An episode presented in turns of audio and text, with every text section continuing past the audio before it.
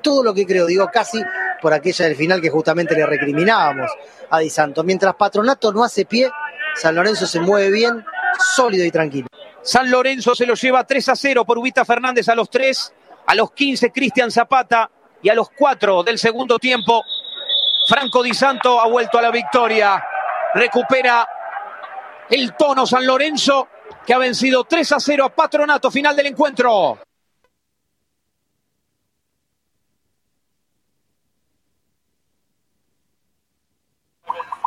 Buenas noches, bienvenidos a un nuevo programa de Pasión por el Ciclón. El placer, como siempre, de estar junto a ustedes a lo largo de esta hora para hablar de nuestro querido y amado San Lorenzo Almagro. Contento claramente porque San Lorenzo volvió a la victoria, muchachos, algo que se necesitaba, algo que se esperaba. Cuatro partidos han pasado sin pena ni gloria y San Lorenzo jugó bien, ganó no, a ver, no gustó, o sea, sí, eh, un 7-8 puntos ante un rival inferior como de Patronato, pero se ganó, que era lo que se necesitaba para eh, dar un poquito más de, liviandad al día a día en San Lorenzo y empezar a sumar, que era lo importante, empezar a sumar para salir de la parte del fondo de la tabla de posiciones. Un partido en el cual me sorprendieron muchos, muchos rendimientos, muchos jugadores, jugadores que han dicho yo del 11 ya no salgo más a través del partido que han tenido. Pero antes de, comenzar a, desasnar todo el tema debate, fútbol, todo lo que es institucional, voy a presentar a los muchachos. Leandro Rotondo, muy buenas noches. Lean, ¿cómo te va? ¿Cómo estás? Juanpi Hernán, el saludo para ustedes, también eh, para toda la audiencia, para el hincha de San Lorenzo de Almagro. Imagino contento, ¿no? Hoy el hincha con esta nueva victoria después de cuatro partidos. Un San Lorenzo distinto, pero que me parece a mí que esta actitud que se vio en el día de ayer eh, era hace cinco partidos atrás. La verdad que ayer en cancha estuvimos con, con Hernán, eh, se vio otra actitud, es cierto, el equipo jugó bien, también ayudó mucho Patronato, pero me quedo más con cosas negativas que con las positivas del, equipo de Montero. ¿Y vos, Ernie, con qué te quedaste del partido de ayer de San Lorenzo? ¿Cómo te va? Muy buenas noches. ¿Cómo estás, Juan? Buenas noches, buenas noches para Lean. Eh, bueno, me quedo con una sensación igual, ¿no? A la de Lean, agridulce. ¿Por qué? Porque San Lorenzo ganó, estamos contentos, retornó la senda de, sumar de a tres. Es imperioso para San Lorenzo para terminar el año por lo menos metido en alguna copa, o por lo menos con un aire, ¿no? Para lo que será la próxima temporada, donde sí habrá ya descenso, ¿no? No es el caso de este torneo que juego. Eh, pero por otro lado, no me gustó la forma final, ¿no? De, querer implementar de alguna manera desde los protagonistas, desde algunos lugares de la prensa, esto de que ahora se ganó porque se fueron los hermanos Romero. Y esto, la verdad que es una bajeza y me parece eh, bastante este, objetable. ¿Por qué? Porque son, no dejan de ser compañeros. A ver, nosotros nos podemos llevar bien o mal en un grupo de laburo, pero eh, cuando se va un compañero a laburar a otro lado no se deja de ir un compañero, ¿no? Entonces vos no podés eh, llevar adelante, digamos, el festejo de una victoria y demás, emparentada la salida de algún compañero.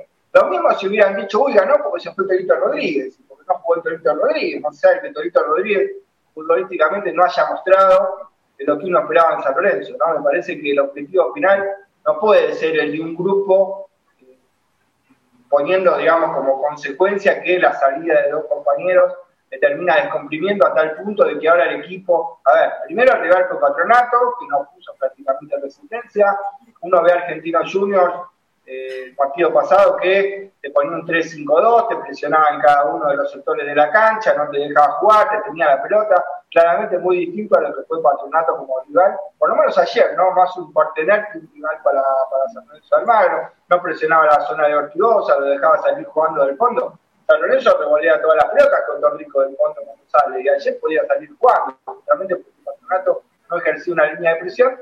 Pero bueno, vamos a estar hablando de eso, pero bueno, me quedo con esta sensación agridulce porque yo pasaría el positivismo por otro lado, ¿no? Decir, bueno, ojalá que empiece una etapa nueva, ojalá que empiece una senda de triunfos, eh, pero no hablando de compañeros que se van, ¿no? Esto más allá de que sean los Romero, el mismo Torito o el jugador que sea, no me gusta esa actitud, ¿no? Me parece una bajeza, ¿no? Palentar una victoria de San Lorenzo con la salida de dos jugadores. No, totalmente, perdón, mientras trataba de enchufar el. Sí, no, obviamente, Ernie, ahí creo que estamos. Eh, decía, ¿no? Que estábamos ahí recuperando a, Juanpi. La verdad que, que sí, eh, a ver, mirábamos a los, los goles y la imagen del segundo gol yo creo que es lo que habla un poco, ¿no? De esto que, que, decíamos, ¿no? Eh, primero eso, después la actitud, ¿no? De los jugadores, teniendo en cuenta de que hace cuatro partidos era un San Lorenzo que parecían todos zombies en la cancha, que no había ningún funcionamiento, no, no siquiera había eh, ganas de ir para adelante. Y también es lo que yo puse en mis redes, por un eh, capricho interno, por una guerra de egos, por no querer a, dos jugadores, sea el nombre que sea, eh, porque también se fue el Torito Rodríguez. Quizás los Romero, porque vende, porque siempre van a estar en el ojo de la tormenta y en el ojo de la polémica, eh, quedó ayer más evidenciado. Obviamente que el patronato fue el partener, como vos dijiste bien en la, en la Transmi, que no, prácticamente no, no jugó, que no fue nada que ver el patronato que jugó en la cancha de Boca, que lo presionó, ayer dejó jugar a San Lorenzo, terminó 3 a 0, pero podía haber terminado 4 o 5 eh, por, por encima, pero me quedo yo con, con esa imagen de, de que, por eso decía, ¿no? La imagen de, bueno, fueron a abrazar al técnico, lo están apoyando. Me parece bien que como grupo se vaya a apoyar al técnico en un partido que era vital, porque si perdía ya no le quedaba vida. Pero ahora, eso parecía bueno. Después terminaron embarrando todo con las declaraciones de Ortigosa y de Di Santo. Sí, a ver, lean, ¿ahí me, escuchan bien? Sí, sí, Juan. Bueno, sí. A ver, acá coincido, coincido en lo que decía Lean y, lo que yo siempre digo, ¿no? Que, el árbol no tape el bosque, que esta victoria no, no es que, que, ya pasó todo, el hincha de San Lorenzo no se olvida de lo vivido y que a partir de aquí en más San Lorenzo necesitará eh, volver a repetir lo que hizo este último partido, no solamente ante Platense, sino después también el partido que le tocará ante Racing. San Lorenzo tiene que empezar a encontrar el rumbo futbolístico y, este rendimiento que tuvo durante los 90 minutos, mantenerlo la mayor cantidad de partidos. Y yo les pregunto, muchachos, ¿es este el, 11 ideal de Montero? ¿Es este el esquema táctico? Porque no siempre va a poder jugar así. Jugaste así con Patronato. Eh, a ver, un partido así con un Lanús, que es un, equipo joven, no lo vas a poder jugar. Porque te va a doler mucho las espaldas de esos dos laterales que, que, sube mucho, partidazo del pibe Fernández Mercado, me encantó lo que hizo, eh, lo veníamos, Hernández venía con la banderita de Fernández Mercado todos los programas y seguían poniendo a Pitón, pero bueno, acá creo que el pibe ya se ganó la titularidad, no sale más, al igual que Rosané, pero a ver, para no irme por las nubes, eh, eh, en un partido que, sea con un rival más, más armado, un poco más rápido, más dinámico, esa, esa línea de tres con, con los dos stoppers eh, tanto por derecha como por izquierda, un buen partido de Donati, perdón, de, mm, de Peruzzi, otro mal partido de Donati, me sorprendió Zapata, me sorprendió Zapata, tuvo un muy buen primer tiempo para, para mi entender, eh, creo que ahora parece que de una vez por todas se empieza a sentar en San Lorenzo, está bien, igual es el tercer partido, Ernie. Claro, justamente lo que vos decías del esquema, creo que fue la clave del rendimiento de Zapata y el rival. A ver, eh, el esquema puede ser incluso reconvertido con un eh, rival que venga de mayor envergadura, como vos, por ejemplo, como ejemplo Lanús, porque vos podés poner un 5 y podés poner 3-2, entonces quizás vos sacás a Di Santo, a ser útil y agregás un volante. Entonces, ¿qué pasa? Esos dos volantes que juegan adelante del 5 pueden hacer de alguna manera los relevos a estos laterales, ¿no? Fernández Mercado por un lado y por el otro. Un ejemplo, que yo, por ejemplo, eh, Juli Palacio, Rosané Isabela. Entonces, bueno, Juli Palacio y Isabela pueden tirarse a las bandas a cubrir, eh, digamos, la subida de estos laterales y San Lorenzo tener de esa manera, eh, digamos, una, mayor convicción en lo defensivo, ¿no? No, no ir tan eh, con tres puntas como fue contra Patronato. Y cuando vos tenés dos stoppers como Zapata y Donati, Donati fue el libero, Zapata es el stopper izquierdo, cuando sube Fernández Mercado el que tiene que salir a cortar justamente es el stopper izquierdo. Y Patronato no atacaba, entonces era fácil para Zapata cumplir esa función. Pero cuando te tiran un win por ese lado y el pibe subió y el win se te da velocidad y queda mano a mano Zapata en una cancha grande como la de San Lorenzo, le pasa como con Argentino Junior, ¿no? Que parecía que tenía que tomarse un Uber para llegar de vuelta al área cuando salía lejos, ¿no? Entonces claramente tuvo que ver el rival.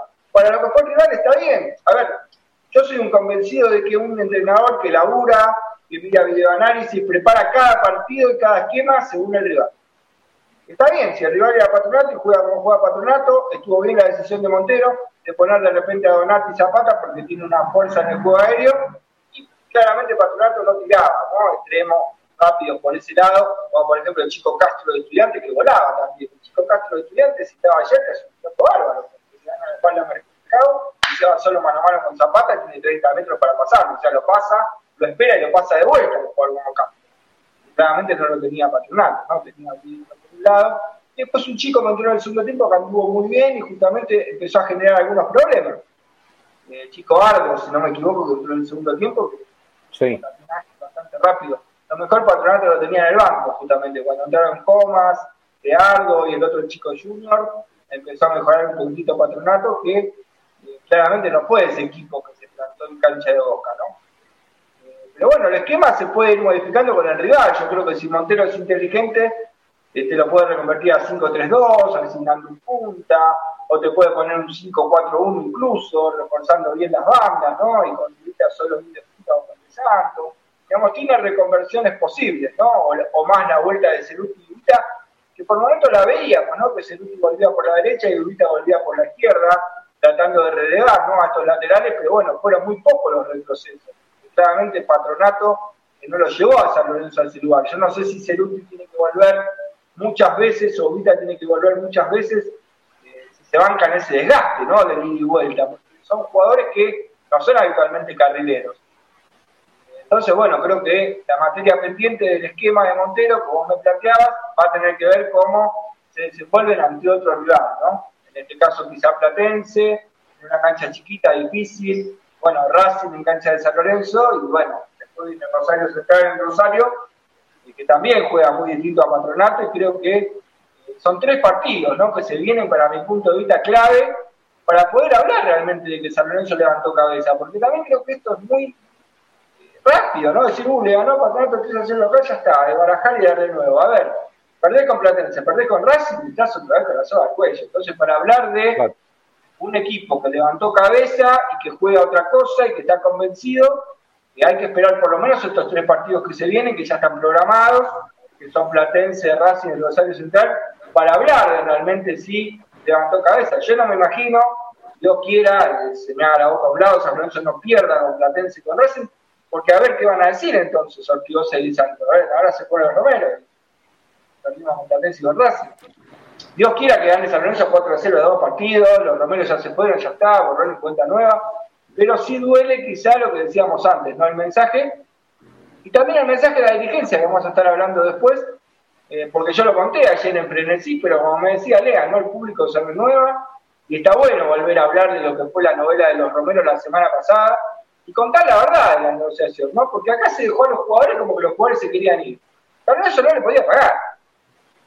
Y claramente para renovar un contrato, ellos aceptaban bajarse ese contrato. Yo lo conté, pero querían de acá a diciembre que le entreguen un equipo que deportivamente pueda pelear. Para ellos es un año del mundial. Y aparte lo dijo hoy a Resingor hace un rato en el programa de Alguien Flores, que mandamos un saludo, hace un rato lo dijo, que querían cobrar la deuda, querían cobrar la deuda para refinanciar el contrato nuevo. Y esto es lo más normal del mundo. Vos no me podés hablar a mí de renovar un contrato y me estás debiendo un paquete de plata. Entonces acá los jugadores podían ir y quedar libres en agremiado, y bueno, entonces el que está en falta es San Lorenzo. ¿Por qué ensuciar a los jugadores? Sean los Romero, sea el que sea. Porque con Torito Rodríguez pasa lo mismo. A ver, es fácil decir, Torito Rodríguez, eh, pero es malo que se vaya, ¿para qué vino? Porque no rindió. Y si Torito Rodríguez hoy tuviera la performance, no sé, que tuvo en algún momento, eh, qué sé yo, Gordillo, con algunos partidos, bueno, ¿qué estaríamos diciendo? Estamos perdiendo un jugador por, tener plata para pagarle. A ver, cuando el jugador no rindió es fácil, sí, que se vaya Torito Rodríguez, que se vaya Monetti, que se vaya Milano, que se vaya Troyaki. Pero cuando pasa con un jugador que rindió, entonces claramente empieza a valer, y por eso duele lo de los Romero, ¿no? Porque creo que en la cancha eh, han dado 55 partidos, entre los dos hicieron 24 goles. Hoy creo que todo el plantel de San Lorenzo no tiene 24 goles. Así que no hay que, no hay que menospreciar esa performance que tuvieron los hermanos paraguayos en San Lorenzo. eh, diciendo lo fácil, ¿no? Y no, se querían ir. No, hay que contarlo todo. No, y además también para seguir hablando un poco de esto, porque si vamos a hablar de fútbol, a ver, eh, mucho más no hay que para agregar, o sea, decíamos que los rivales jugaban, parecía un partido amistoso contra San Lorenzo, bueno, lo de ayer fue parecido, porque Patronato no, no impuso ningún tipo de presión para que Torrico tampoco tenga trabajo, ni siquiera ni hablar Donati, que era muy cuestionado ahí prácticamente eh, el delantero, ellos, Suda Sánchez no, no ni siquiera tuvo injerencia en, en, el área, pero me quedo con la, declaración del final de, Franco Di Santo, ¿no? Eh, uno de los tantos jugadores que yo considero que están en una lista al igual que los Romero, de los salarios más altos y en dólares que tiene hoy San Lorenzo, como Batalla, como Zapata, como, bueno, como Di Santo, como, Monetti, que todavía sigue cobrando y todavía no, se pudieron sacar encima la, deuda que todavía mantienen con él, por eso sigue relegado eh, a un costado de la ciudad deportiva. Este, bueno, el Torito Rodríguez también, Peruzzi, que dentro de todo rinde, o sea, juega, le debe plata, es caro, pero te rinde. Pero lo de Di Santo ayer diciendo lo mismo Cortigosa, esto no es un equipo de estrellas, acá no hay privilegio. Pero discúlpame, no es culpa de Di Santo, ¿eh? Macho, vos cerrás la boca, te llevas eh, más de 100 lucas verdes por mes. Las cobres o no las cobres, eso está firmado en el contrato. Entonces no me vengas a, a, boconear diciéndole a la gente que te está viendo que acá no hay privilegio. Porque es un privilegio cobrar 100 mil dólares hoy en Argentina a dólar libre encima. Encima de eso. por, eso, en dólar libre. Entonces no es que no es que tiene un tope. Está bien, después uno me puede decir, sí, pero no los cobra. No importa, eso ya es culpa de los dirigentes, que al igual que con los, con los Romero, que fueron y pusieron tanta plata, tantos millones, etcétera, firmaban el, también el contrato de Di Santo. Entonces, si es un ciclo nuevo, que me parece bien, porque los Romero, ya está, listo. Un beso en la frente a los Romero, gracias por todo lo que nos dieron, perdón por este presente paupérrimo de San Lorenzo, al cual este club no estaba a la altura de, dos jugadores de tal magnitud, a mi entender, opinión personal. Entonces, Di Santo, ya está. Primero, que no jugaste un partido como para salir a boconear, porque luego que se pierde mano a mano. En el cierre del primer tiempo, eso con un partido 0 a 0, yo se lo dije a los chicos en el tiempo, eso con un partido 0 a 0 y con gente no salí vivo de la cancha, porque ese es un delantero de su magnitud, de su trayectoria, no se lo puede errar. Entonces, vamos a ser sinceros, Di Santo, está todo bien, ciclo nuevo, vamos todos juntos para adelante, me encanta. Yo lo dije también, San Lorenzo está antes que todo, lo dijo Ortigosa, pero antes de eso dijo un montón de cosas más, tirándole palos a los ex compañeros, que Ortigosa para mí se está equivocando en lo futbolístico también y también en, su, en, su, en su figura como ídolo. Entonces, Ortiz, no sea como Romagnoli, que era ídolo, campeón de América, ese más ganador de la historia de San Lorenzo, terminó metiéndose en la boca del lobo con los dirigentes, primero como manager, después como secretaría técnica, y se fue por la puerta de atrás, es cierto, en silencio, porque se dio cuenta que se mandó un macanón, no vayamos por el mismo camino, porque hay mucha gente que Ortigosa se lo está poniendo en contra por los dichos y porque además no lo puede complementar de buena manera con su rendimiento futbolístico. Por eso me parece bien el nuevo ciclo y como decía, lo importante es que San Lorenzo gane, como decía Hernán, que San Lorenzo gane el sábado con Platense, el lunes con Racing y que esta actitud se mantenga, ¿eh? esta actitud futbolística se mantenga porque el sábado no va a marcarte Gudiño, que pobre Gudiño es limitado, va Curuchet, tiene experiencia, es rápido, tiene 31 años, pero es rápido. ¿Y, a quién, y quién marca por ese lado? Zapata. Entonces, el sábado vamos a ver realmente con un equipo ahí, ¿eh? de mitad de tabla, a ver para qué está el equipo de Montero. Bueno, a ver. Digo, eh, algo que indigna, ¿no? Porque uno dice, Ortigosa y Di Santo tienen derecho a decir lo que quieran, ¿eh? Pero están hablando de compañeros, de otros futbolistas, de personas que se dedican a lo mismo que vos. O sea, estás haciendo eh, periodismo de periodistas si lo llevamos al plano de lo que es el periodismo. no está bien, digo esto, ¿por qué? A ver, cuando viene lo del fair deportivo, que después vamos a estar hablando también, que es la venganza de Tinelli. Ah, sí, todo bien, bueno, ahora va a venir el fair deportivo y me la van a contar. Bueno, cuando la dirigencia se siente, yo le voy a guardar los videitos a Santo y a Ortigosa, se los voy a guardar a los dos, porque cuando la dirigencia se siente a decirle a Di Santo, no te podemos pagar, o tenemos que pagarte la mitad del contrato con el partido deportivo, vamos a ver si Di Santo está tan contento. Y habla de no tener privilegios. Y Ortigosa igual, una Ortigosa que justamente se fue de San Lorenzo por situaciones económicas también. Parece que él se olvida, ¿no? Que, que se fue de San Lorenzo en un 2012, cuando el club estaba devastado, no había ni para lavar la ropa, se fue Arabia.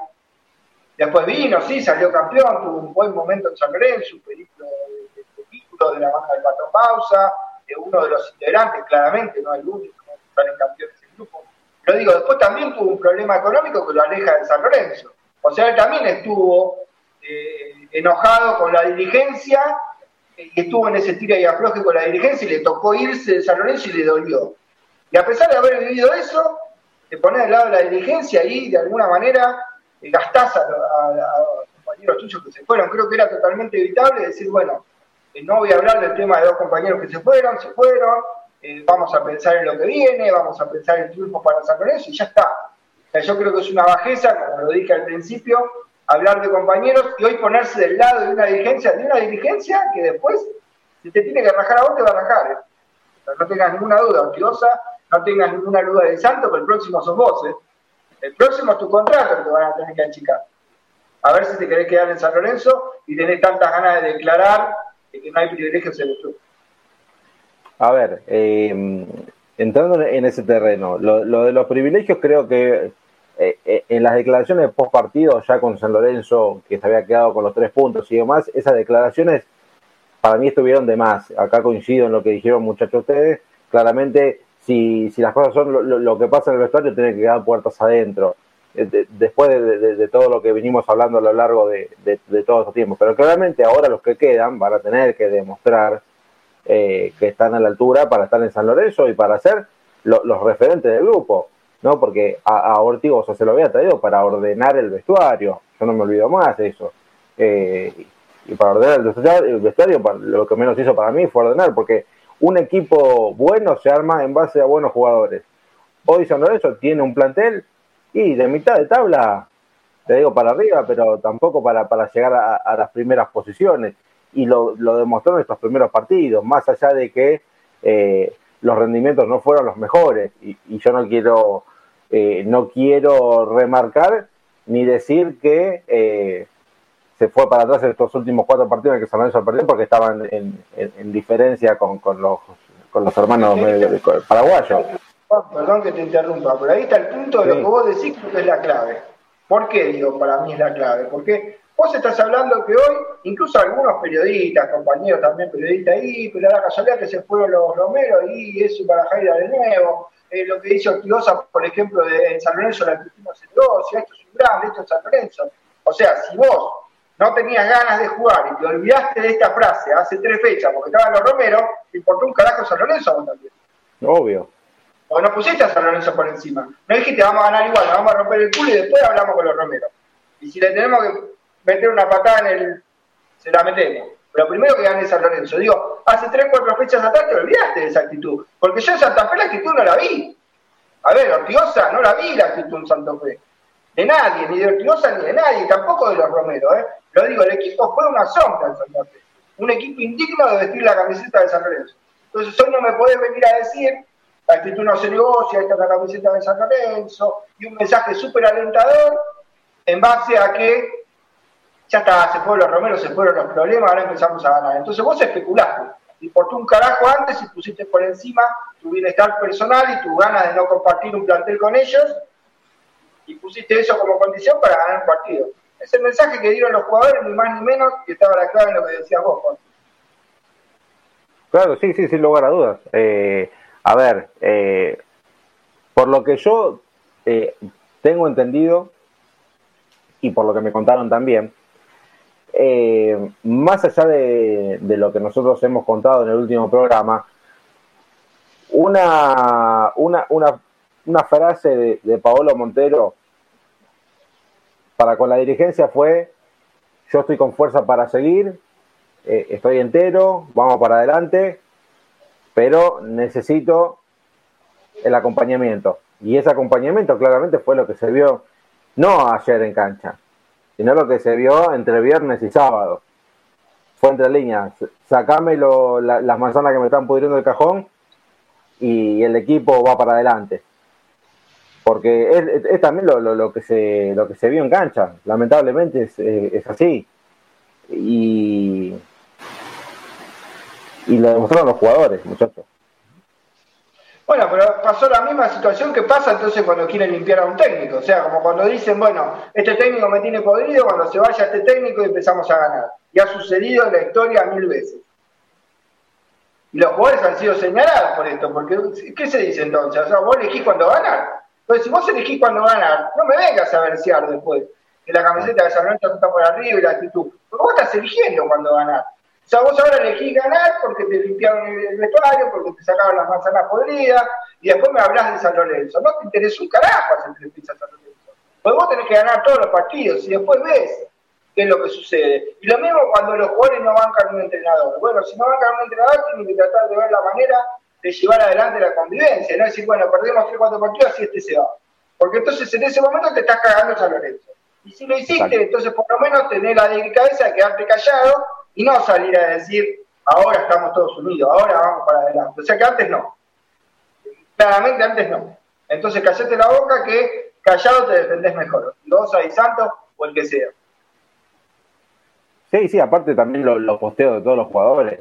Vos fíjate que antes San está bien, igual San Lorenzo venía de cuatro derrotas impresentables, eh, las cuales que si alguno salía a poner un posteo lo, iban a matar claramente, ¿no? Pero ahora todos vamos para adelante, más tres, todos abrazados, hermanos, y se nota que no había una interés adentro de, del vestuario. Y, y, claramente los dirigentes lo sabían, pero al mismo tiempo estaban entre la espada y la pared con el tema de la deuda que tenían con, con los paraguayos antes de irse. Pero bueno, ahora eh, se arregló esa deuda. Eh, San Lorenzo deberá pagarlo Hernán a partir del próximo año en 10 cómodas cuotas. Y sabemos que los jugadores están ahora en Paraguay, que luego de las eliminatorias, de la, de la fecha eliminatoria, tendrán que ver cuál es, cuál es su futuro, qué pasará con ellos, pero eh, nos metemos de lleno en, esa, en esa información que vos tenías en cuanto a la eh, negociación o, forma de, salida de los, de los hermanos. Bueno, justamente eh, el primer punto a aclarar a la gente es que, a ver, muchos hablan de que no, pero San Lorenzo, ¿por qué no los colgó? Era dueño del pase, el derecho operativo. San Lorenzo hizo un contrato de tres años con los hermanos Romero en el cual iba pagando el pase junto con su haber mensual. De hecho, si vos estás debiendo, esto es como que yo te diga un auto para que la gente sepa, ¿no? Yo estoy pagando un auto en 60 cuotas. Bueno, sí, estás pagando ese auto, pero donde vos debiste 5 cuotas, claramente te pueden rematar el vehículo y se te cae el plan de pago. Entonces lo que vos pagaste, claro. lo No, yo, yo soy dueño del auto. No, no, no, señor. Usted, en el momento que debe 5 cuotas, ya no es dueño del auto. Así haya pagado 40 cuotas. Perdés todo por incontinuidad de pago. Bueno, esto es lo que le estaba pasando a San Lorenzo con los Romero. Si no se ponían al día, San Lorenzo no podía defenderse diciendo yo soy dueño del pase. Distinto hubiera sido si San Lorenzo hubiera comprado el pase. San Lorenzo hubiera comprado el pase, entonces los jugadores solamente te pueden intimar para que vos le pagues la deuda y sí pedir libertad de acción por una deuda. Pero claramente la deuda va a ser mucho menor si vos le des solamente el salario y no como debía San Lorenzo, ¿no? Prima, pase, todo en una cifra, ¿no? Que era eh, un millón y medio de dólares por año para cada uno. O sea que aproximadamente eran 110 mil dólares, un poquito más por mes. Dividido 2 por 5 que debía San Lorenzo estaba en un millón. Lo cerraron en un millón. ¿Por qué? Porque los romeros dijeron junio y julio, eh, digamos junio, no, pero julio y agosto lo dejamos pasar de alguna manera porque el contrato terminaba en julio. O sea, desde julio hasta junio del otro año empezaba el último año de contrato. Y ellos perdonaron ese último año de contrato. O sea que ellos cobraron hasta lo que sería el 30 de julio. O sea, el contrato del mes anterior. Y esa deuda era de un millón. Entonces son 10 pagos de 100 mil dólares a partir de marzo del año 2020.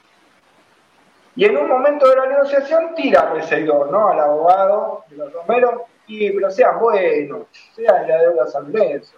O sea, el mismo que pedía que sean buenos es el que le pidió que se vaya del club, el que le debía plata a los jugadores, y además el que le pidió que hasta que San Lorenzo termine de pagarle, ellos no puedan fichar por un equipo de Esto terminó pensando en los números, decir, bueno, acá nosotros nos vamos a ir, las condiciones vos quieras, pero a mí me tienes que pagar. O sea, no vamos a dejar deuda en el club, no vamos a dejar plata en el club, porque ellos ya están perdiendo un último año de contrato. Ese último año de contrato estamos hablando de 3 millones de dólares que dejan. Claro.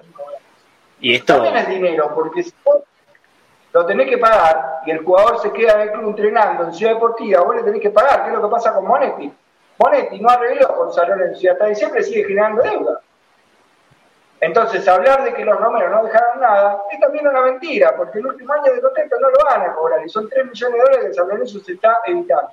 A ver, que San Lorenzo tendría que haberlo vendido, sí. El acuerdo tendría que haber sido distinto, sí. La dirigencia no sabe qué, qué hacer, menos va a saber hacer ahora con lo que le va a tirar.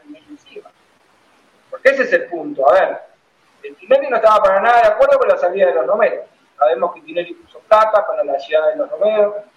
Sí. No estaba para nada de acuerdo en la salida de los romeros. Además, no le contestó ni siquiera los mensajes al recibidor, dicho por el mismo recibidor, cuando le preguntaba al recibidor acerca de la renovación. Tinelli convencido de que el último año de contrato lo tenían que cumplir y hablar de una renovación, claramente para los números, que eran los jugadores que daban el salto educativo. La dirigencia tomó otro camino y le dijo, bueno, fantástico, entonces si el camino es la austeridad, entonces yo voy a impulsar más que nunca esta ley del fair deportivo. Y de ahora más los clubes del fútbol argentino van a tener que tener un presupuesto eh, estipulado, no van a poder pasarse de ese presupuesto si vos tenés un presupuesto, por ejemplo, de 3 millones de dólares, por dar un ejemplo, al año, lo gastás todos los jugadores, y bueno, los otros jugadores para por decirlo de alguna manera. O sea, vos no te podés pasar de ese presupuesto. Vos elegís de qué manera, siempre con un tope también, ¿no? Eh, salarial, que creo que es del 70%, más o menos, de todo tu presupuesto. O sea, si vos de, tu presupuesto el 70% se lo voy a dar a un jugador, se lo das. Pero vas a tener que armar un equipo de un presupuesto de 30% en todo el resto del plantel a los jugadores interiores y demás. O sea, todos los jugadores que tienen contrato va a dar un punto en presupuestario.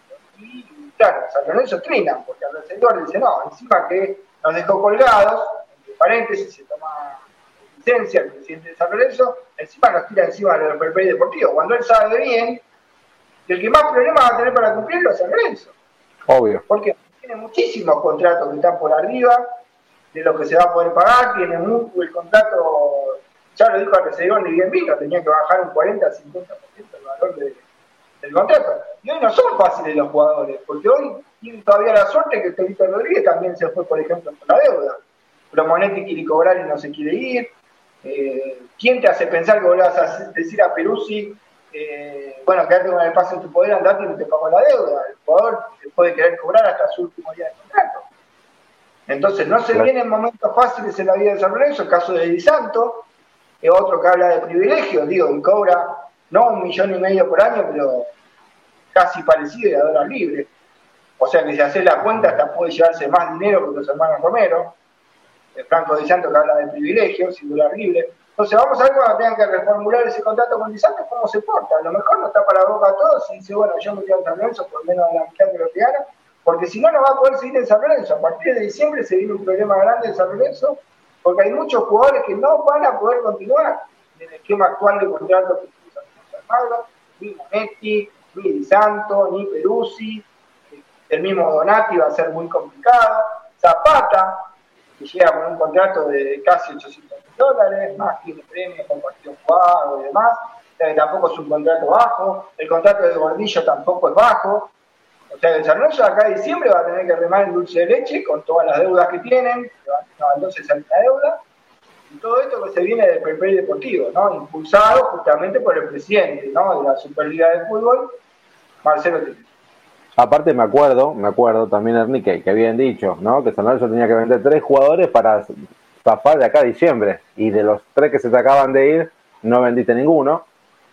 O sea que plata hiciste cero se te va el Torito, que tampoco lo vendiste, que a mí me parece la verdad que solamente San Lorenzo puede firmar contrato a un jugador que solamente lo quería un ex técnico, que se hizo la compra, que le firma un contrato por tres años, una barbaridad, un jugador que nunca estuvo a la altura, ni siquiera con el técnico que lo pidió, que le veía condiciones, nunca estuvo a la altura, y 24, 20, sí, 22, 24 meses después, antes de que se le termine su contrato, le terminan rescindiendo por una deuda, porque claramente el Torito también tenía deuda con el Torito, tiene deuda con todos los jugadores, ¿no?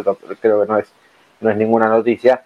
Eh, y también se te termina siendo libre. Y va a pasar lo mismo con Monetti, porque ni siquiera que le, le, sacas un peso a, a, una venta, algo, nada, nada de nada.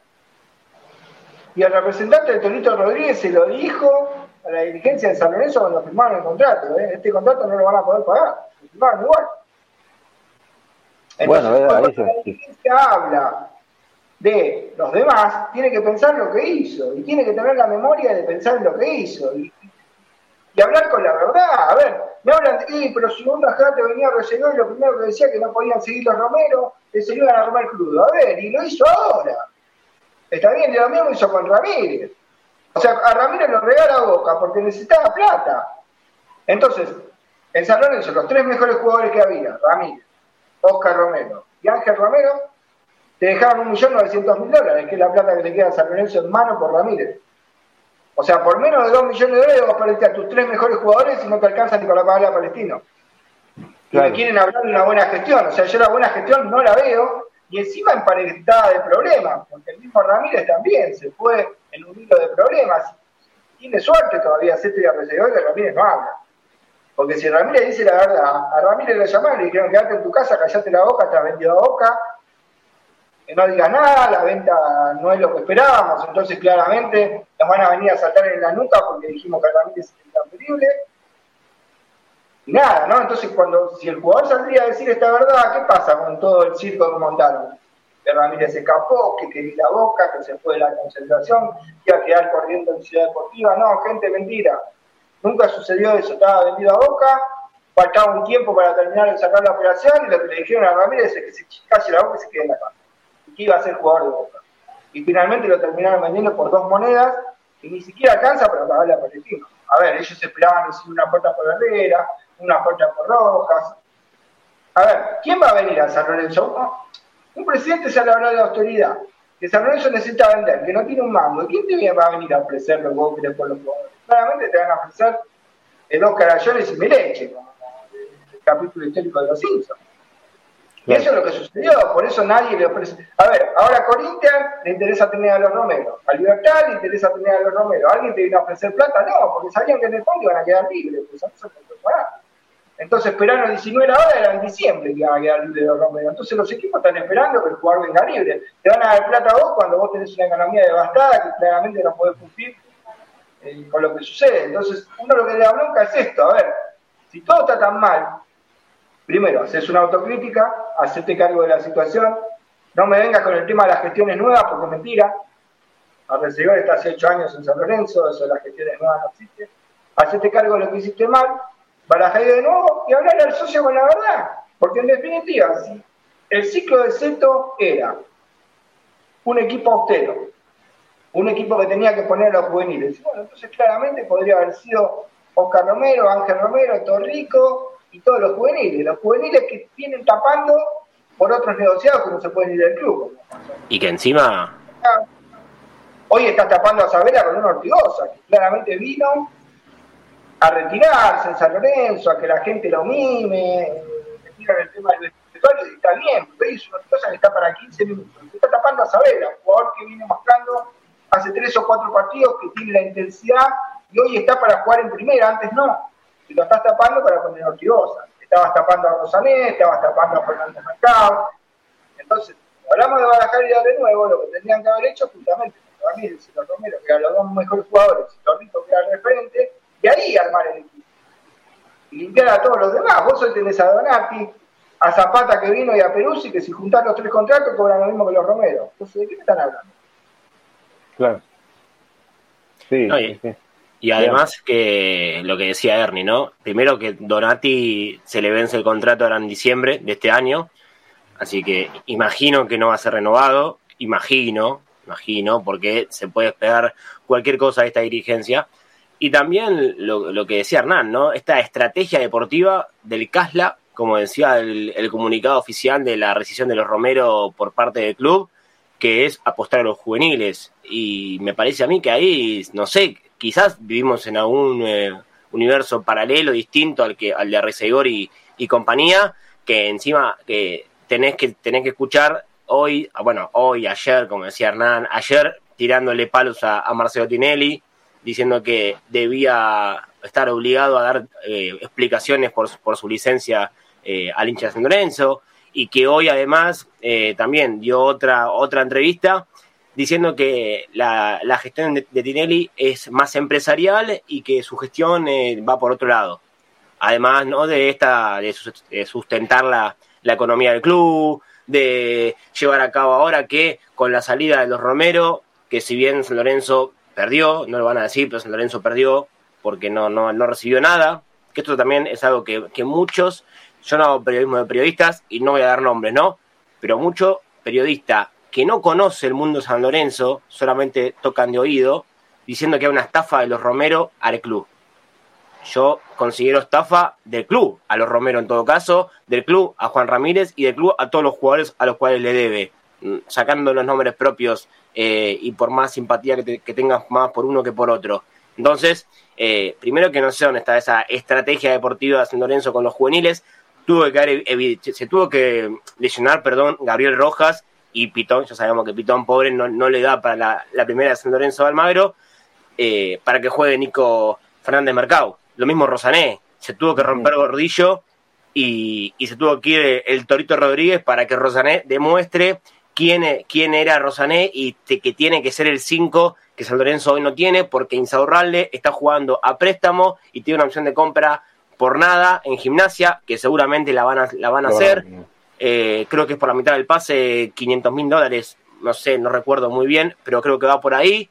Entonces, eh, ¿dónde está esa estrategia deportiva de, de y, compañía? O sea, parece una tomada de pelo. Por eso digo, si tanto le quieren demostrar al socio que es un San Lorenzo transparente este, que están enemistados, porque es cierto, están enemistados con Tinelli, porque todos los días es un palo distinto a Marcelo Hugo, que ahora parece que es streamer, también salió ahí a, a, Twitch, empezó a hacer directo, pobre Marcelo, le, llovieron un par de comentarios que, que, no fueron del todo, del todo gratos. Pero, a ver, a lo que voy, los pibes tienen que jugar y siempre tuvieron que jugar. Pobre Julián Palacios, ayer lo veíamos en el postpartido, eh, a un costado de la cancha, eh, yendo y corriendo, haciendo ejercicios de, de, activación. Entonces, eh, ¿por, qué, no, ¿por qué no juega Julián Palacios? Está bien, juega Herrera, pero para mí, Julián Palacios es más que Herrera jugando en esa posición, jugando como número 8.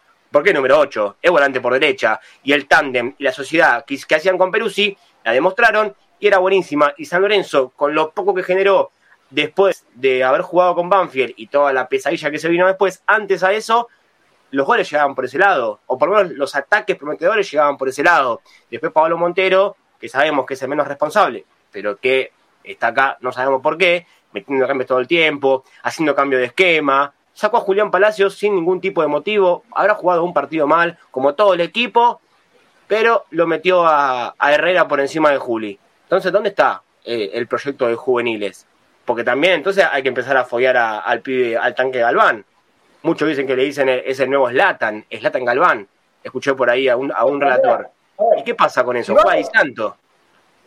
Si vamos a un equipo austero, lean, a ver, yo te hago rápidamente, te hago un equipo y vos me decís si yo estoy equivocado y vos me decís si no era un equipo realmente austero que hoy podía mostrar otra cosa. A ver, bueno, está rico como dijimos.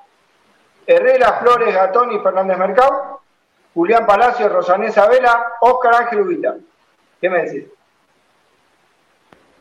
Por lo menos peleas una copa. Peleas, peleas entrar una copa, por lo menos. No es lástima. En el banco dejas al pie de Galván, en el banco dejas a Peralta Bauer, de repente traías un central, eh, por ejemplo, como Cardona, que podía venir de Godoy y el 40% de la del pase era de San Lorenzo, y San Lorenzo, porque le dé plata a Defensa y Justicia, volvió a perder un nuevo jugador, que claramente Cardona podía venir, rendir más que Donati, que Zapata y ganar mucho menos. De repente podías mantener a lo mejor a Rojas, si estaban en el plantel, que también es un jugador de inferior y podía hacer un buen recambio. Eh, y creo que por ahí estaba el tema, incluso hasta perdiendo a Ramírez, que para mi punto de vista tendría que haberse quedado, pero puedo decir, bueno, vendía bien a Ramírez, que ahí está el otro tema, ¿no? En cuestión que me decía Lean, yo le hablaba por primera, me decía, pero vos contalo de vuelta, no importa que lo dijiste. Bueno, Ramírez, un directivo, me lo confesó, Ramírez tuvo una oferta de River. A ver, a San Lorenzo venía a batalla. Sí. El chico Tomás Gutiérrez, colombiano, que hoy terminó firmando el primer contrato con River, porque el River liberó un equipo extranjero y por eso pudo firmar el chico eh, Gutiérrez, el colombiano.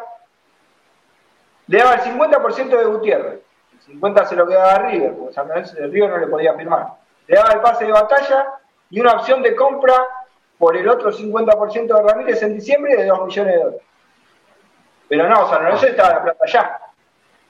Lo tuvo una semana y media dando vuelta al pie de Gutiérrez. ¿Cuándo vamos a firmar? El pie de Gutiérrez lo llamaba este directivo, decía todos los días, ¿cuándo vamos a firmar en San Lorenzo? No, esperá porque faltan detalles. Una semana y media, casi dos semanas, lo estuvo dando vuelta al pie de Gutiérrez a ver cuándo venía a firmar a San Lorenzo y lo tenía disponible para firmar, para que venga a batalla y para que San Lorenzo cobrara en diciembre esos dos millones. Pero claro, el arreglo por acá se estaba con Riquelme. Y el mismo Ceto después decía que no, que Riquelme se cortó solo, hicieron toda una novela para también desprestigiar a Ramírez y a Riquelme. Cuando en realidad el acuerdo estaba porque Boca podía poner la plata de acá a diciembre. El River quería una opción de compra definitiva en diciembre. Una suerte de préstamo de Ramírez hasta diciembre, entregando teoría a batalla y al chico útil. Pero bueno, para esta diligencia el negocio fue más el de venderlo a Boca por 3.600.000 oficial, total oficial, en dólar blue compras apenas un millón novecientos, los impuestos menos todavía. Claro. Entonces, bueno, que cuenten toda la verdad, ¿no? Del caso de Ramírez y la operación que se perdieron para hacer justamente ¿no? Claro, tendrías a un central juvenil, como es Gutiérrez, a lo mejor en el banco, y no a Zapata, ¿no? Que claramente Gutiérrez iba a cobrar el 10%.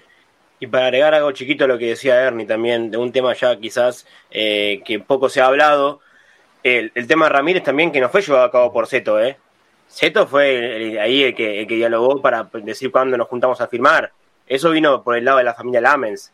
O sea, sí, las sí, cosas sí. hay que decirlas eh, bien para que la gente sepa que no fue de Arrecegor y de Zeto eh, por poner nombres propios, porque no estamos diciendo nada malo, sino que fue por parte de, de, Lamens y el hermano de Lamens, que tienen buena relación con Riquelme y por eso, como vos decías, Ernie, fue todo por detrás. Encima, sumado a esto, lo que recibió San Lorenzo, ¿no? Que lo, hoy cobrado a, a, a, dólar blue no llega ni a, ni a un palo 500. Bueno, el claro, que manda claro. el San Lorenzo, que es la realidad, ¿no? Porque uno pone la cara, sale a dar notas. El que manda el San Lorenzo, Matías Lames, de vuelta. Se va uno y viene otro, se va el otro y viene uno.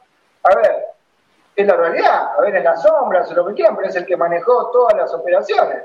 El que manejó la renovación de Torrico, porque para Resegón y Centro Torrico tenía que estar libre y lo conté también ayer, pero me indigna que lo vuelva a contar otra vez.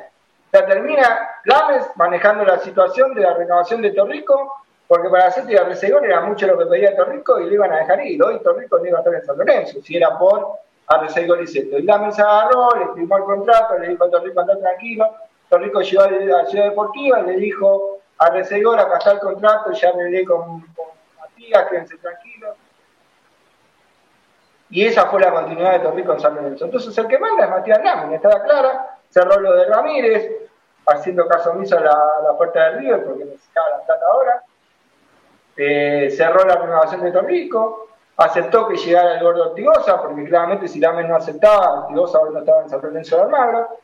Eh, nada, el que revuelve el estofado, Matías Lamin, con nombre y apellido, basta no, porque receiver, porque la gestión de No, es mentira es Matías Lames el que toma decisiones importantes hoy en San Que ayer bueno, como, como, sí, sí, sí, ayer estaba en La Plata. Como acá me manda un mensaje el doctor Eduardo Ritaco, dice, Lames eh, recuperó todo el poder, muchachos, y dicen que vuelve con todo con Mastro Simone. Bueno, Mastro Simone sabemos que, que está hace años eh, bien, bien presente en San Lorenzo, no se le escapa una, ¿no? El secretario general del club está en, en, en todo, en todos los movimientos y claramente eh, la presencia de Matías Lamens, que más allá de estar en el, en el ministerio como ministro, eh, claramente San Lorenzo sigue, sigue metiendo sus fichas. Eh, y acá Hernán claramente lo, lo remarcaba en estas, en estas negociaciones que llevó a cabo, en donde no sé si llevarlas a cabo para, para, para ser eh, un, un, moderador, sino que directamente para poner el gancho y darle para adelante me, me, pareció raro que, bueno, igual, él, él desde, un, desde, un, principio los que manejaron la llegada de los Romeros fue por un lado Moretti, por el otro lado fue Tinelli. Uno se encargó de cada uno porque uno estaba en China, el otro estaba en, en Brasil, entonces... Eh, lo apoyar. La claro. de Romero que apoyar Lamen porque no lo trajo él. Exacto, exacto. Ve acá, acá de cómo está la, la, la, pelea de egos, ¿no? La lucha de egos de cada uno, ¿no? Yo acá esto yo no lo traje, yo acá no y a ver, muchachos todos fueron elegidos por el ochenta y pico por ciento de, de, la masa societaria y todos tienen que tirar por el mismo lado. Lamentablemente, eh, todos priorizan lo, lo suyo. no quiero creer que, no quiero decir que priorizan su negocio, no, no quiero creer que, con, cada pase eh, los dirigentes tengan un negocio, ¿no? Eh, que se, me caería, se me caería los anillos si pienso eso, pero bueno, eh, acá sabemos que no solamente es el, el, que está presente el que pone la carita de cada vez que tiene que salir a hablar, pobre Igor eh, termina, termina metiendo la pata, ¿no? El otro día dijo en televisión que los hinchas se manifiestan y, putean por redes sociales, y porque no se puede ir a la cancha, si no te están puteando de la platea norte baja, está, está más que claro eso, ¿no?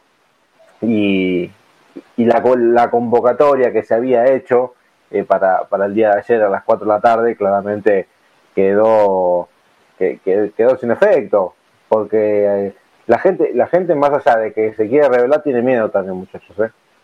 tienen miedo a cualquier cosa que pueda llegar a pasar si, si se hace una, una juntada masiva en la puerta del estadio o sea donde sea, porque hubo varios intentos Y, y, claro, claro, y, y, la gente no, no, no, avanza. No, bueno, ayer, ayer justamente eh, iba a ser la, la concentración en la puerta del, del nuevo gasómetro y yo llegué a eso de las 3 y 20, 3 y media más o menos a la cancha.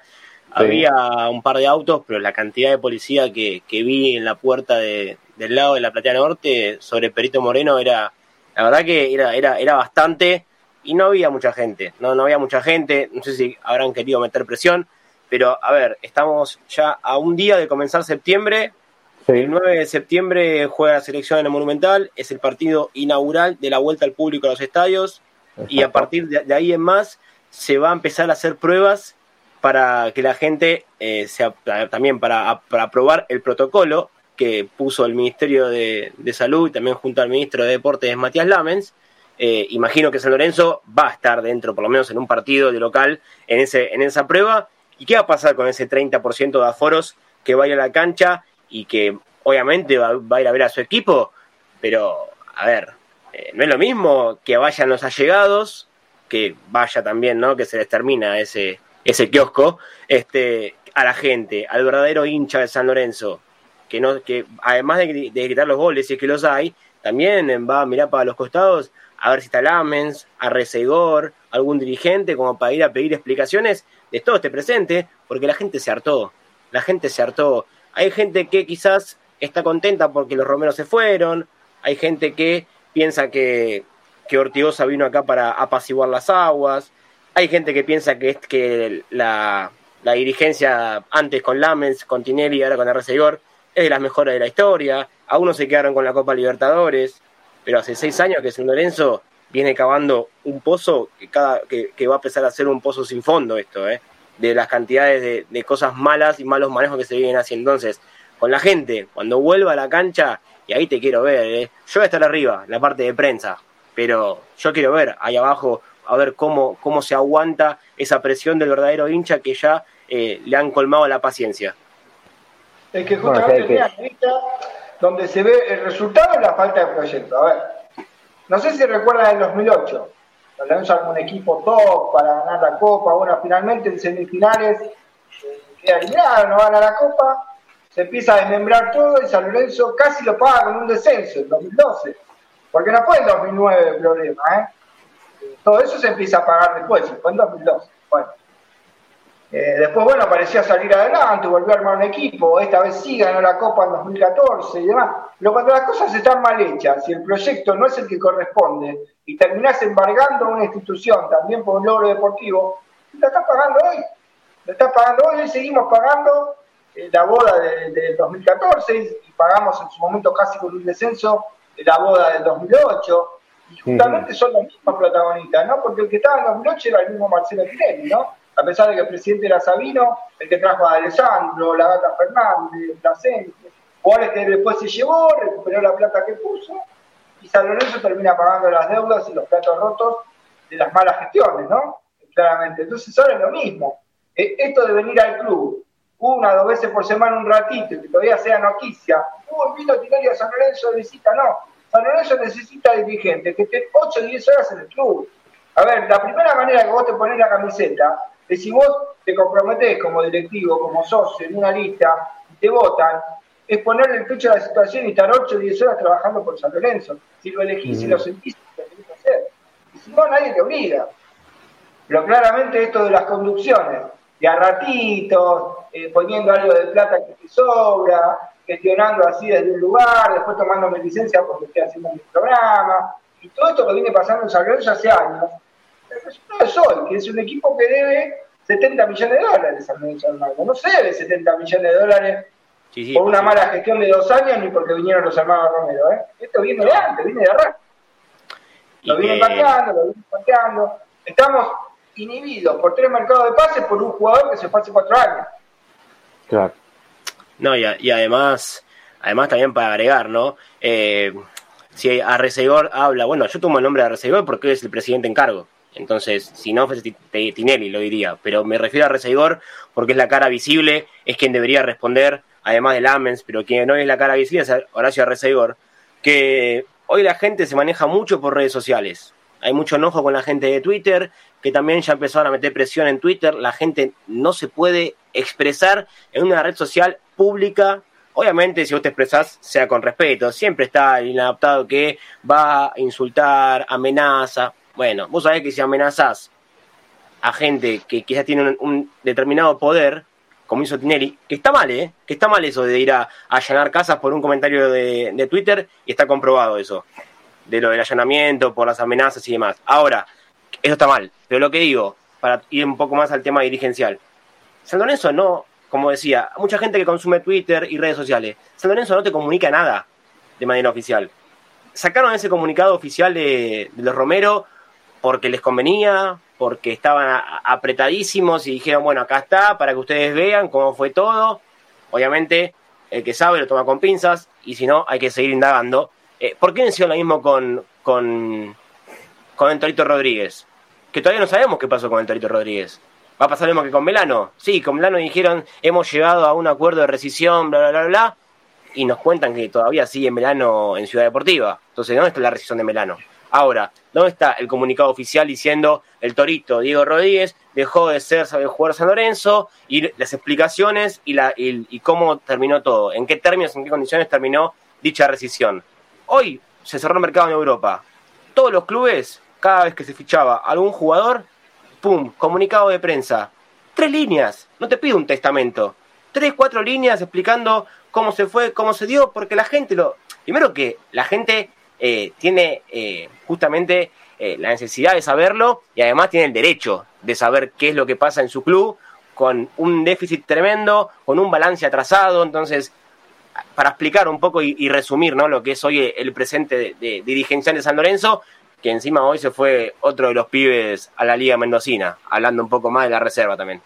Sí, sí, sí, sí. Lo, que resumo yo con esto, está muy bien lo que vos decías eh, de, lo, la gente, las redes sociales y demás. Yo creo que acá el tema pasa por no mezclar. A ver, yo creo que la hora que llegamos al programa, igual que Lea, que creo que fuimos muy críticos a la directiva sin faltar respeto y sin meternos en la vida personal. A ver, Horacio Recedor, como padre de familia, como persona, no puedo hablar nada. Yo estoy hablando de lo que está haciendo en su cargo de directivo de San Lorenzo Armado. Y lo mismo a Tinelli, como dije siempre. Y si lo tengo enfrente, le puedo decir, para mí tu gestión fue mala, Tinelli. A ver, critico tu gestión. No me tengo por qué meter en tu intimidad, ni tus amenazas, ni tu familia, ni tus actividades, porque es un tema de él y no lo conozco. Pero sí, como sos hincha de San Lorenzo, le puedo decir, tu gestión fue mala. A ver, no me convence. A Resegor, tu gestión fue mala, no me convence. A ver, yo no puedo entender como los tres mejores jugadores se van que a vos te queda un millón y medio de dólares. No lo puedo entender. A ver, para mí es malo. Vos lo explicás, vos tomás las decisiones, a vos te votaron, eso está claro. Eso se llama democracia. A ver, yo no soy nadie para decir qué es lo que él tiene que firmar. Pero sí, claramente tengo todo el derecho a decir, para mí es pésima. La gestión es pésima. Desde que sumió a Reseigor con Seco hasta acá, para mí fue pésima. No encuentro claramente muy pocas cosas positivas, quizá lo de la renovación de Torrico, que encima no tiene mucho que ver con ellos, sino más eh, con Matías Lamer, y muy poquitas cosas, ¿no? Quizá alguna rescisión de algunos jugadores, como el caso, qué sé yo, también de Braguieri o de Troyaski, o de, digo, muy pocas cosas acertadas. Pero eso no implica meterse con la persona, ni los insultos, ni los agravios, bueno, como bien decía Lean, para aclarar, una cosa es criticar una gestión, cualquier hincha de San Lorenzo, socio o no, hincha de San Lorenzo tiene el derecho a criticar una gestión, pero bueno, no claramente en lo personal, ¿no? Ese es otro terreno en el que creo nunca, ni tengo por qué faltar la tarjeta como persona fuera de lo que es como directivo de San Lorenzo. Tampoco le falta respeto, digo que se equivocó y para mí fue nefasta su conducción, y bueno. Y la de Lamens igual, pero bueno, es una opinión personal mía, nadie tiene por qué sacármela. No, no, por supuesto, estamos de acuerdo y creo que la mayoría de los hinchas de San Lorenzo pensamos lo mismo, que claramente no fue con, con, las expectativas que uno que uno quizás lo votó, ¿no? Eh, y claramente ahora estamos pagando los platos rotos. Eh, Lean, eh, vos ahí mencionaste eh, de, de, un juvenil que, que, también se va de San Lorenzo. Así es, sí, hablamos del arquero Lautaro López Caleniuk, arquero que, que jugó sí. además el otro día en el empate agónico de la reserva 2 a 2 ante, ante Patronato. Eh, se va a la Liga Mendocina, a la Fundación Amigos por el Deporte, equipo que milita en el regional de, de la provincia de Mendoza, el club que preside Sebastián Torrico. Por eso decíamos, eh, la, la, idea de la dirigencia, hoy justamente hablaba con, con Mauro Seto al respecto y él, y él, me comentaba, un préstamo sin cargo, sin opción, eh, hasta, hasta diciembre, hasta fin de año, eh, así me dijo, serán tres, cuatro meses, nada más, para foguearlo, para darle minutos, para darle continuidad. La verdad, yo, yo no comparto que pase de la, la, tercera de San Lorenzo en un torneo de reserva que dentro del todo es competitivo a jugar sí. un a jugar un regional. Se, también se habló mucho de un rumor sobre una pelea con Diego Monarris que no que no se no se aguantaba los malos tratos. Eh, el mismo jugador en su en su Instagram salió a desmentirlo. En otras palabras, eh, dio un descargo que, que en realidad él se va porque quiere sumar minutos, porque quiere sumar experiencia. No me parece mal. Eh, además es un juvenil llegado el caso de que sea cierto lo, lo de Diego Monarres, que sabemos que no es una persona con todos sus cabales, es, un poco loco, Diego Monarris, lo digo con todo el respeto y de, buena manera, no le estoy diciendo que es un loco, pero sabemos que tiene un, un temperamento eh, atípico.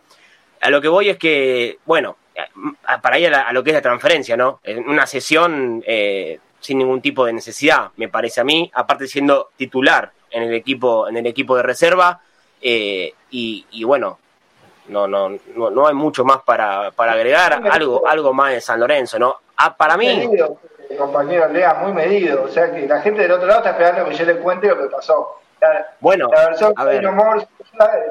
La gente Por eso, que... bueno, yo, yo voy a decir lo que, lo que me dijeron de, de manera oficial, lo que dijo Cito sobre, sobre, la transferencia y lo que vi del, de, de, del, del, del, arquero en, en, su, en su Instagram. A ver, yo considero que eh, hay algo de cierto con el entrenador de reserva, con, con Diego Monarris. Así que, Ernie, todo tuyo. Bueno, claramente festejo la actitud del chico López Careño, eh, irse tirando problemas. Está bien lo que hizo, me quiero ir, quiero eh, no tirar más problemas, no tirarle más problemas a San Lorenzo como si tuviera poco, ¿no? Me pareció medida y justa la declaración de decir, bueno, yo decidí irme, porque en el fondo es lo que sucedió, pero bueno, claramente las discusiones entre Veros con Monarri vienen de hace rato, juvenil hace rato, que está teniendo problemas y rigideces con el técnico de la reserva, y esto surgió en una idea con Torrico, ¿no? Entre arqueros, todos saben, ¿no? Entre los planteles, los arqueros son como una especie de, de, de, de grupo, ¿no? Siempre el arquero, el titular, el suplente, el tercer arquero, el cuarto, siempre es como una comunidad los arqueros, en los planteles, ¿no? Entonces Torrico sabía esta situación, entonces de Torrico nace la idea de decirle, está el Fado, te tranquilo hasta diciembre, eh, vas a jugar, no es la misma competitividad que vas a tener en la primera de San Lorenzo, claramente, pero bueno, hoy estás tapado, estoy yo, esta batalla, de alguna manera toma experiencia y toma continuidad, y no está mal porque es un chico joven y uno recién a los 25, 26 eh, se hace arquero, ¿no? Recordemos el caso de Becci, ¿no? que volvió luego de determinadas actuaciones en Chile y volvió de manera distinta, si bien después eh, no se le dio la mejor performance normal, tampoco fue mala, pero bueno, no le alcanza quizá para ser ese arquero titular, pero en base a la experiencia se sabe después si va a estar para ser arquero o no. Pero a lo que voy es que a mí me contaba un dirigente y yo le preguntaba el tema, y me esquivaba el tema y yo le decía, decime la verdad, ¿qué pasó? y pero viste, Monarvis, no es la primera vez que tiene problemas con ¿Y por qué sigue Monarvis en la reserva? Yo, porque, si apareciera la plata va a pagarle todo lo que se le debe. Y sí, sí, a ver, imagino. Claramente es el meollo de la cuestión, ¿no? Sí, porque, a ver, los resultados en la reserva no se están dando y los rendimientos del equipo están decayendo cada vez, eh, cada vez más, ¿no? El último partido terminó sacando un empate agónico eh, y, no viene siendo el mismo San Lorenzo de hace dos o tres años atrás que estaba peleando los primeros planos. A ver, no quiero decir que eh, lo, lo futbolístico recaiga por sobre, por sobre Diego Monares o que los jugadores eh, estén eh, en relación a, lo que pasa con esta deuda de, Diego Monarres, pero el trabajo que se viene haciendo, haciendo perdón, no, no es el, mejor o no es el que se, el que se hacía antes. Pero claramente, bueno, ahora con, con esta información que tiras vos, Hernán, ahí, ahí tenemos el, la cuestión. Lo que tienen miedo es que, por ejemplo, como antes contaba Lea, Romagnoli, Acosta dieron un pase al costado, callados, también se les debe dinero, a Costa le hicieron la promesa de que quizá más adelante pueda volver, bueno, todo lo que la gente ya sabe, ¿no? En torno a lo de Romagnoli. Pero no lo ven tan manejable y tan sencillo como Narlis. O sea, de alguna manera quieren que se dé cuenta solo y se vaya, que diga, bueno, no, no me voy a dejar la reserva porque no me está yendo bien. no lo quieren llevar a un lugar de decisión, de decirle, Manarles te tenés que ir, como quizá pasó con Romagnoli o quizá pasó con otros jugadores, porque tienen miedo de la manera que pueda reaccionar Monarri. Primero es un acreedor del club, entonces, si vos le des plata, es claro, ¿no? Que le puedas marcar un camino, pero es el primero para lo que me primer punto, ¿no? O sea, no tenés el timón de la situación, nuevamente por lo mismo del día a día de San Lorenzo, las deudas, ¿no? Eso no te permite tomar la sartén por el mano. Pero además el carácter de Monarri les da determinado eh, resquemor, ¿no? A los dirigentes de San Lorenzo, porque si sabemos que salir así Mañana decís andate, no, te documento la deuda y sabes que puede llegar a pasar, ¿no? Eh, no, no es la personalidad de quizá de un romagnol, ¿no? La de hoy por estas horas lo que sucede es esto, por eso quizá para descomprimir decidieron, bueno, tomar la decisión de eh, que vaya a Mendoza el chico López Cadeño y bueno, por ahora poner un manto frío ante la situación que sucedió y bueno, más adelante eh, verán, ¿no? ¿Qué sucede con el tema Monarris? Lo que están esperando es que se vaya solo eso es lo que dijeron hoy. Y además, bueno, no hay plata para pagarle la deuda, así que bueno, esperan un gesto eh, de Monarri, pero nadie se anima, ¿no? A dar ese puntapié de decir, bueno, Monarri, chao. Por esto que estaba contando hace un dos. No, no, no, claro, me imagino, me imagino lo que temen por el lado de Monarri, ¿no? Que es un, una persona que no se calla nada, que cuando habló con nosotros eh, eh, lo, lo, hizo, lo hizo muy bien, pero bueno, en estas cosas quizás le puede, le puede jugar en contra a San Lorenzo, le puede salir el tiro por la culata con, con Diego.